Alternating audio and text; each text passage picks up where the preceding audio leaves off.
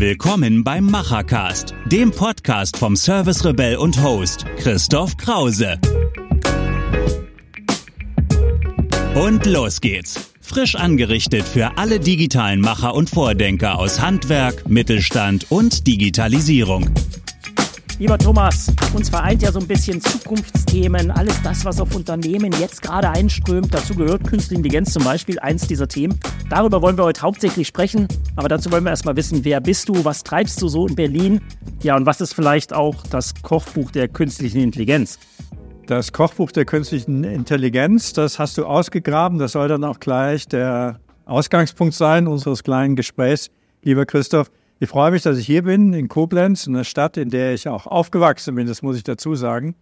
Und äh, das Kochbuch der künstlichen Intelligenz ist entstanden im Kontext der BMWK-Initiative, also Bundesministerium für Wirtschaft und Klimaschutz, Mittelstand digital. Und da geht es darum, wie schaffen wir es in Deutschland, kleine und mittelständische Unternehmen in das Thema Digitalisierung hineinzuführen. Das hat einen guten Grund, weil wir in Deutschland da eher etwas hinterherhinken. Und äh, warum bin ich dort aktiv? Ich habe eine Professur für Medien- und Kommunikationswirtschaft, komme also sowohl aus dem Bereich der Wirtschaft als auch aus dem Bereich im weitesten Sinne der Medien, der Vermittlung von Wissen. Und äh, so kam das, dass meine Hochschule, die BSP, Business and Law School, Hochschule für Management und Recht, mit Sitz in Berlin, Hamburg und in anderen Städten für, also im Auftrag des Bundesministeriums für Wirtschaft und Klimaschutz, die Konsortialleitung dieses Mittelstand Digitalzentrums übernommen hat. Und ich bin auch persönlich der Konsortialleiter dieses bundesweiten Projekts. Insofern freue ich mich sehr, auch hier in Koblenz zu sein. Wir haben schon viel miteinander gemacht und das wird auch hoffentlich die nächste Zeit so bleiben. Genau, ich erinnere mich noch an ein schönes Barcamp im Zentrum für Ernährung und Gesundheit. Da warst du auch da, weiß ich, das letzte Mal. Ja, es wird nicht das letzte sein. Lass uns einsteigen in das Thema künstliche Intelligenz. In den letzten Monaten ist es faktisch, wo, wo wir uns da länger schon mit beschäftigen, aber explodiert. Das hat Gründe von ChatGPT 3,5 und 4. Da ist ganz viel in Bewegung. Was würdest du denn sagen, hat diese Bewegung, die wir da draußen gerade sehen, diese Schnelligkeit für einen Einfluss ja, auf KMU, auf diese kleinen Unternehmen, für die ihr arbeitet. Was ist da draußen gerade los mit diesem Thema? Das ist in der Tat eine interessante Frage. Wir haben das Kochbuch für künstliche Intelligenz entwickelt 2018, 2019 etwa. Das ist also schon ein paar Jahre auf dem Markt. Und alles das, was wir heute erleben, ist nicht neu. Das haben wir eigentlich schon recht gut in diesem sogenannten Kochbuch beschrieben. Kochbuch heißt es deshalb, weil wir sagen wir mal, auch individuell an die Zusammenstellung der Instrumentarien der künstlichen Intelligenz im, im Sinne der, der Unternehmensführung herangehen können. Und wir wollen damit auch sagen, es ist kein Hexenwerk, es ist kein Zauberwerk, es, sondern man kann das nach klaren Rezepturen, kann man sich das aneignen und nutzen. Und äh, das, was du so schön be beschreibst mit, äh, was ist da draußen los? Ich frage mich das selber. Meine Erklärung dafür ist, dass auf einmal das Thema KI, also künstliche Intelligenz, so greifbar geworden ist, so ganz unmittelbar nutzbar im Sinne der, der generativen KI. Also dass die KI wie, wie ein, ich muss es so sagen, wie ein menschliches Gegenüber mir auf gute Fragen, gut formulierte Fragen auch sehr gute Antworten gibt. Klar formuliert, sinnhaft, mit einer tiefen Plausibilität auch in dem, was dabei rauskommt. Und auf einmal wird dadurch, dass diese generative KI, wie sie so schön heißt, die also Texte, Bilder erzeugen kann, ganz eigenständig, so in einer Art Dialog mit mir als Nutzer, dass diese KI, die vorher auch schon da war, auf einmal so eine, so eine Anfassbarkeit bekommt. Und ich, ich muss noch dazu sagen, wir nutzen ja alle schon seit vielen Jahren künstliche Intelligenz. Also die, die identischen Algorithmen, die jetzt auf einmal so in der öffentlichen Wahrnehmung so hochkochen, äh, das ist ein grundsätzliches Technologieverfahren, das wir ja seit vielen Jahren schon nutzen. Jeder und jede einzelne von uns in vielerlei Hinsicht. Was würdest du sagen, passiert jetzt da draußen in den tatsächlichen Prozessen in den Unternehmen? Ich habe heute von der Bild-Zeitung gelesen, das ist ja so ein sehr einfaches Medium vom Sprachstil. Da sieht tatsächlich eine große Anzahl der Redakteure und alle, die zu diesem Netzwerk gehören, gerade entlassen. Gerade jetzt, heute wird es vorgestellt. Das heißt, da fängt es ja an, sozusagen, dass es wirklich in die Arbeitswelt hineinkommt und tatsächlich menschliche Tätigkeitsprozesse ersetzt. Wie siehst du sozusagen diese Entwicklung, die da gerade beginnt? Sind das bestimmte Berufsgruppen oder Unternehmensbranchen, die das betreffen wird? Ich kann nur fürs Handwerk sagen, es gibt ja eine wunderschöne Anzeige, die ich auf LinkedIn gesehen habe. ChatGPT, baue diese Mauer zu Ende. Und dann steht da unten drunter, wir suchen dich. Komm zu uns, ja? Ähm, also das wird ChatGPT ja nicht leisten. Das Handwerk, glaube ich, ist hochgradig sicher, was die Prozesse angeht für Künstliche Intelligenz. Aber wie sieht das denn in kreativeren Branchen aus, auch in, in, Branchen, die sehr viel mit Text- und Bildwelten vielleicht zu tun haben. Wie siehst du da, was wird passieren in den nächsten Monaten? Das geht ja so schnell und Jahren. Was wird passieren? Ich habe mir vor, äh, vor wenigen Wochen in, einem, in einem Malerbetrieb einen Roboter angeschaut, der, der ganze äh, Parkhäuser mit, äh, also tatsächlich ja, mit Malerarbeiten sehr gut versorgen kann. Und wir haben auch ähnliche Beispiele auch hier selbst schon behandelt. Ähm, ich glaube, dass äh, gerade die Robotik und die Verbindung von Robotik und künstlicher Intelligenz auch dazu führt, dass handwerkliche Tätigkeiten in hohem Grade ersetzt werden können. Wir können uns gleich noch darüber unterhalten, was kann denn bitte nicht ersetzt werden. Um so auf deine Frage einzugehen, ich glaube, dass das Thema der, der Dienstleistungen sehr stark über künstliche Intelligenz im Moment ähm, beeinflusst wird. Also ganz vorn dabei, also die intensivsten Nutzer in der Branche äh, sind äh, IKT-Unternehmen, also Informations-, Kommunikationstechnologien und Medienunternehmen. Äh, das ist jetzt im Moment, auf Platz zwei sind die, sind die, Finan die Finanzdienstleistungen, erst am Platz drei. Auf Platz drei kommen industrielle Verfahren. Und wenn wir uns die IKT-Branche mal anschauen, dann ist es eigentlich sehr plausibel, dass so Tätigkeiten wie zum Beispiel Textgenerierung, Bildgenerierung, das Thema personalisiertes Marketing, alle diese Dinge, die äh, das Entwickeln von Codes, ja, Programmierung und so weiter, die also in, in noch einfacher, zunehmend aber komplexer Weise über KI gelöst werden können. Und an der Stelle tatsächlich auch zum Beispiel Texter, also so Texterinnen, Texter in der Werbebranche als Beispiel oder, oder Marketing-Experten, in der, so, so wie sie jetzt noch aufgestellt sind, künftig auch tatsächlich nicht mehr in dem Ausmaß gebraucht werden. Das heißt, es müssen sich Branchen in gewisser Weise auch neu erfinden. Und da gehört die IKT-Branche, die ja diese, diese Tools maßgeblich mitentwickelt hat, in gewisser Weise Tools entwickelt hat, die Teilbereiche ihrer Expertise selbst abschafft, also so dieses Paradoxon, dass, äh, dass das ähm, in, sich in dieser Branche in besonderer Weise wiederfindet. Wenn wir jetzt nochmal ähm, so Platz zwei die Finanzwirtschaft uns anschauen, ja, warum die Finanzwirtschaft als, äh, als Dienstleistungsbranche? Ähm, wir haben einmal natürlich das ganze Thema Wertpapierhandel, Risikomanagement, auch, aber was ein ganz wesentlicher Punkt ist, und das kann die KI viel besser als jede Expertin, jeder Experte in der Finanzwirtschaft, ähm, ist das Thema Erkennen von Geldwäscheprozessen. Das ist auf europäischer Ebene ein, ein ganz wichtiger Einsatzbereich für künstliche Intelligenz. Und äh, ich weiß nicht, ob jemand von Ihnen aus dem, aus dem Bereich der, der Versicherungsbranche kommt. Ja, das Thema Schadensregulierung läuft sehr viel effizienter, sehr viel schneller, sehr viel präziser, sehr viel zu einer Art beiderseitigen Zufriedenheit. Also der Kundin Kunde. und Kunden einerseits und der, und der Versicherungsunternehmen auf der anderen Seite. Also das ist so ein, das ist so ein Beispiel. Äh, und, und man braucht zum Beispiel dieses, dieses Thema so Finanzmathematik. In dem Sinne wird man künftig eigentlich so auf die Weise, wie wir es kennen, künftig nicht mehr brauchen. Ja. Und äh, wenn wir noch den Bogen schlagen, vielleicht zu Platz drei, industrielle Fertigung. Ähm, auch hier hochinteressante Anwendung. Äh, wir haben als Mittelstand Digitalzentrum ein Unternehmen, das wir seit längerem auch schon begleiten. Das ist die Firma Alutrim. Die stellen Aluminiumzierteile für die Automobilbranche her. Äh, also wenn Sie irgendwer an der Seite eine Aluleiste oder sowas sehen, ist sie mit hoher Wahrscheinlichkeit, wenn Sie VW oder Mercedes oder ich glaube sogar Porsche fahren, äh, von Alutrim. Und die haben in der industriellen Fertigung KI eingesetzt, dass die KI sehr frühzeitig erkennt in dem Produktionsverfahren, wo sind in dem Produktionsprozess Unregelmäßigkeiten. Etwas, das man in der, in der klassischen Qualitätssicherung so frühzeitig noch gar nicht erkennen könnte. Und an der Stelle greift die KI ein, rechnet das hoch, sagt halt, stopp, stoppt jetzt frühzeitig den Produktionsprozess.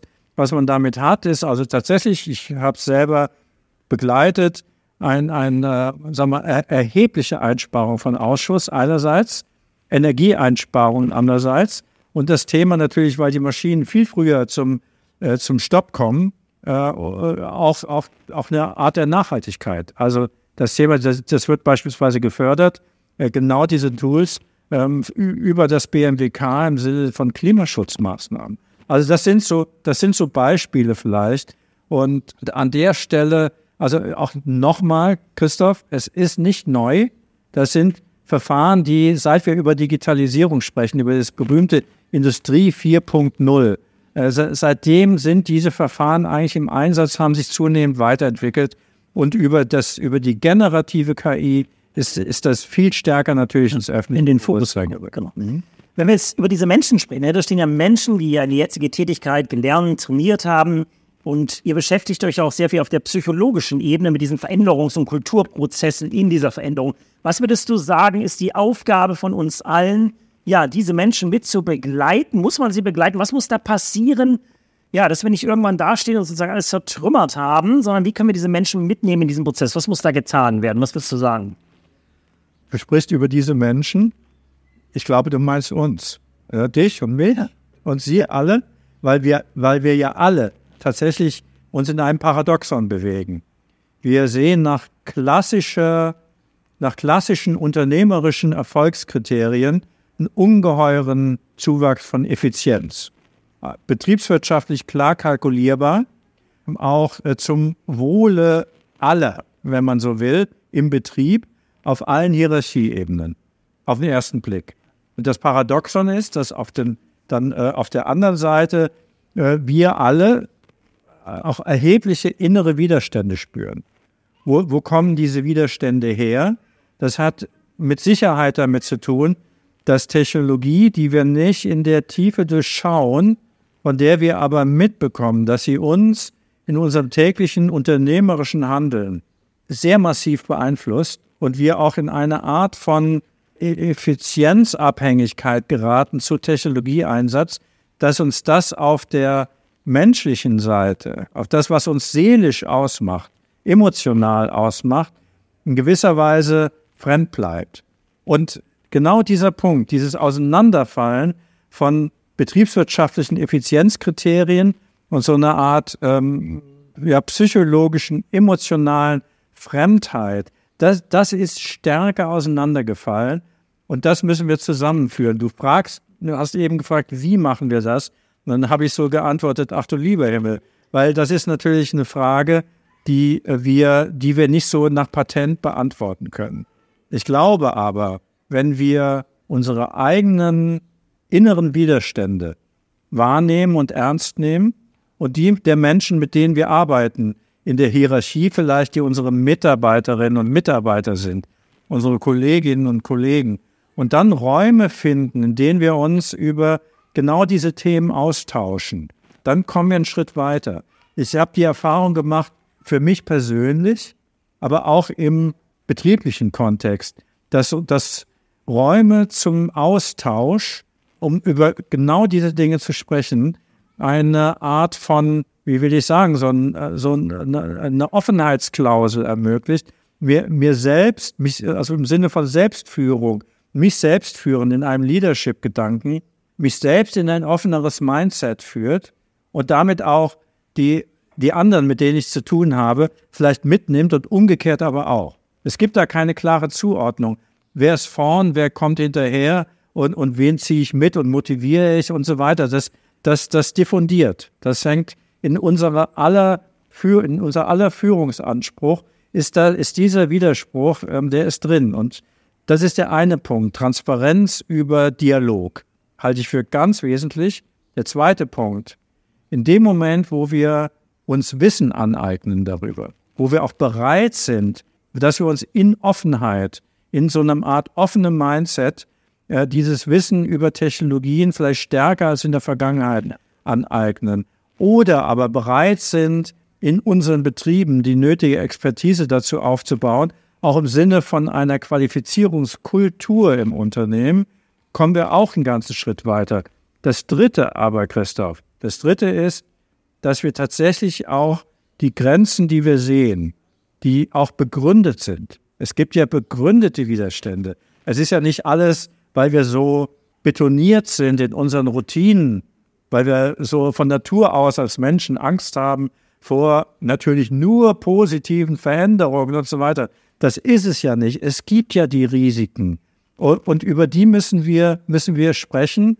Und diese Risiken müssen wir in besonderer Weise, zusätzlich zu den Chancen, ganz klar, aber diese Risiken in besonderer Weise betrachten. Da gehört dann zum Beispiel sowas wie das Thema Informations- und Datensicherheit dazu. Das ist ganz vorn auf der Agenda. Das sollte ganz vorne auf der Agenda sein. Also ich bin ja erstaunt, was im Moment aus deutschen Unternehmen abwandert in äh, Richtung ChatGPT, weil die Leute sozusagen überhaupt kein Gefühl haben, dieses so ein, ein Wesen, ja, sozusagen füttern. Also jeder nimmt das Erstbeste, was auf dem Desktop liegt, das ist dann halt die Personalakte, ja, vom nächsten Bewerber, ja, oder das neue Konzeptpapier für ein Produkt. Also ich bin schon sehr erstaunt. Ich finde das auch ein bisschen, wir müssen in beide Richtungen sozusagen die Menschen mitnehmen. Ihr habt ja viele Formate, dazu gehörte damals dieses Kochbuch. Was ja. können denn unsere Zuhörer auch heute von unseren Zentren jetzt schon nutzen, um sich sozusagen dort in diese ja, Qualifizierungs- ja, äh, Kultur, hast du es, glaube ich, eben genannt, sozusagen hineinzukommen. Gibt es da schon Formate, die man nutzen kann? Es gab zum Beispiel das KI-Frühstück, was wir gemacht haben. Was gibt es noch? Was habt ihr so im Angebot, was unsere Zuhörer auch direkt, ich werde das unten verlinken, sozusagen, wo sie zugreifen können? Was ist da los bei Mittelstand Digital? Mhm. Vielfältig. Ähm, da gehören Austauschformate dazu. Tatsächlich Dialogformate. Sich treffen, und, um über diese Dinge zu sprechen, immer Erfahrungsaustausch über das, was KI in meinem Unternehmen leistet und wie ich mit KI in einer Art von, von agilem neuem Leadership-Verständnis herangehe. Das Zweite, das mir so spontan einfällt, dass es auch ähm, so eine Art KI-Readiness-Check gibt. Den können Sie, also von, von Mittelstand digital, Sie können sich selber verorten in der, in der Tiefe Ihrer Kompetenz und wo Sie vielleicht einsteigen müssen. Sind Sie Einsteigerin, Einsteiger oder schon auf einem fortgeschrittenen Level. Also so eine Art Transparenz zu schaffen zu dem eigenen Reifegrad, was das Thema KI-Einsatz betrifft. Wir haben eine Reihe von Studien.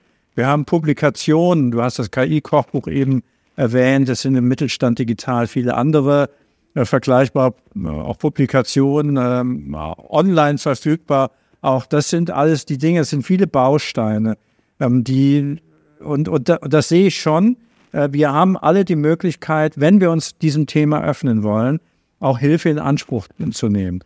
Und ich glaube, wir kommen, wir kommen nicht umhin, an einer Stelle zu sagen, äh, ich muss mich intensiv damit beschäftigen, wer kann mir helfen, diesen Weg zu gehen. Die wenigsten von uns haben die, haben die technologische Expertise, das in der Tiefe zu überblicken oder auch die, so das Chancen, das Chancenuniversum für, für meine eigene Organisation zu überblicken. Aber auch nochmal, was ich eben schon sagte, aber auch die Grenzen, die Grenzen zu überblicken. Wo muss ich vielleicht genauer hinschauen im Sinne eines individuellen Risikomanagements für meine Organisation? Wir können vielleicht noch die KI-Trainer auch erwähnen. Auch das bietet ja Mittelschul digital, die man abrufen kann ins Unternehmen. Das ist vielleicht noch da eine Ergänzung.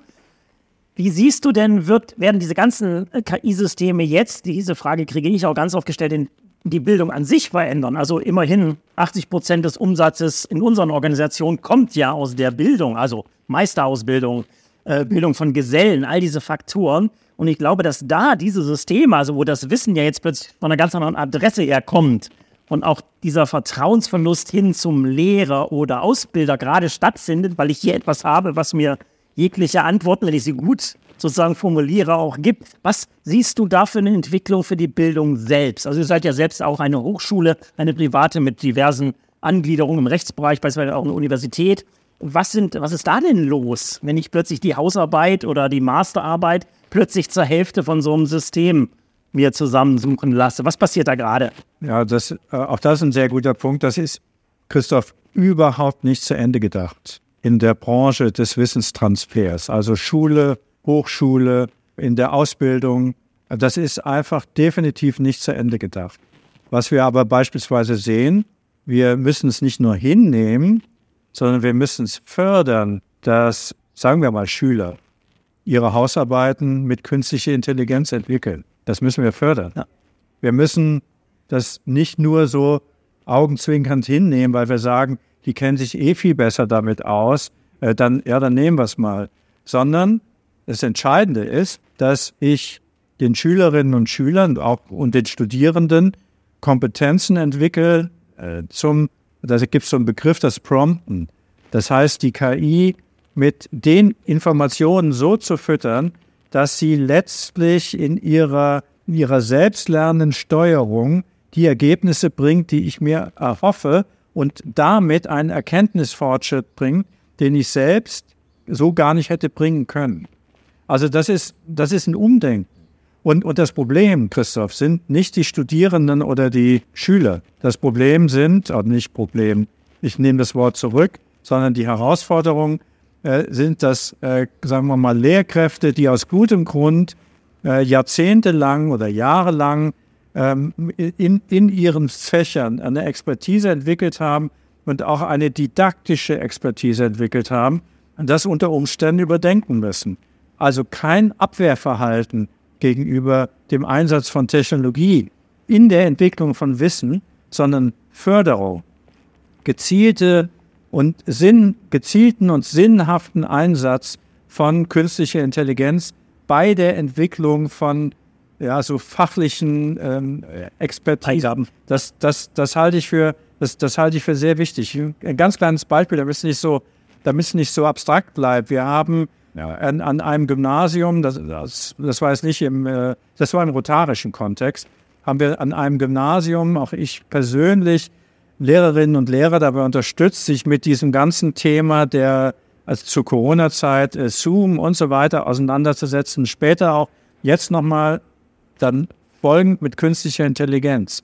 Und, und dass das nachgehalten wird, dass das nicht als etwas äh, wahrgenommen wird, das vielleicht mein eigenes Selbstverständnis in Frage stellt, sondern ich beginne ein, umgekehrt. Ich muss als Lehrkraft das Selbstverständnis der KI in Frage stellen, weil ich die Steuerungshoheit habe. Wir haben immer die Steuerungshoheit. Die künstliche Intelligenz wird sich nie so weit verselbstständigen, dass sie uns in Gefährdung bringt, solange wir es schaffen, dass wir in der, der Steuerung der Algorithmen ziemlich klar sagen, was wir von der KI erwarten.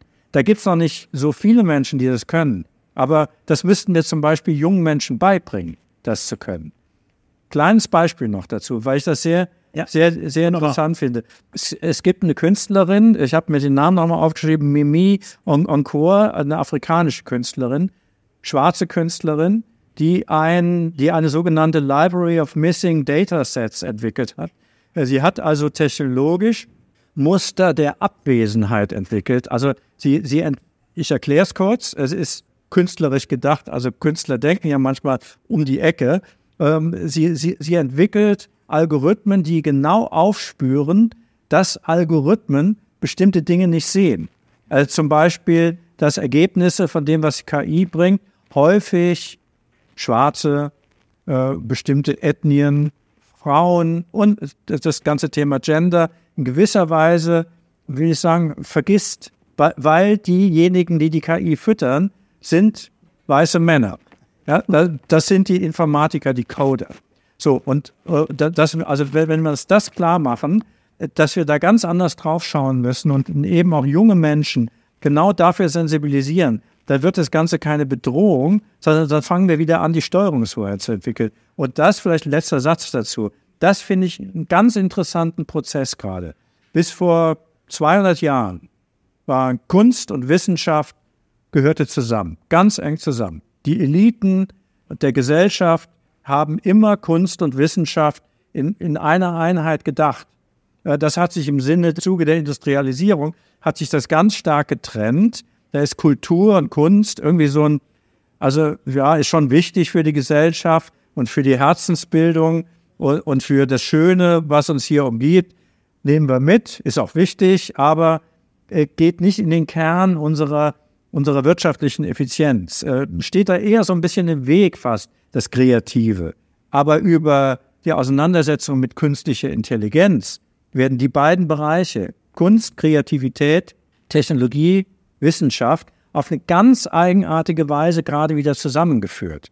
Wenn, wenn Sie mal darauf achten, ist das ein interessanter Prozess, dass auf einmal die Kunst und die Kreativität wieder so eine Art, so eine, ja, so eine Steuerungshoheit bekommt und uns als Menschen nochmal stärker von der, von der reinen Technologieentwicklung emanzipiert.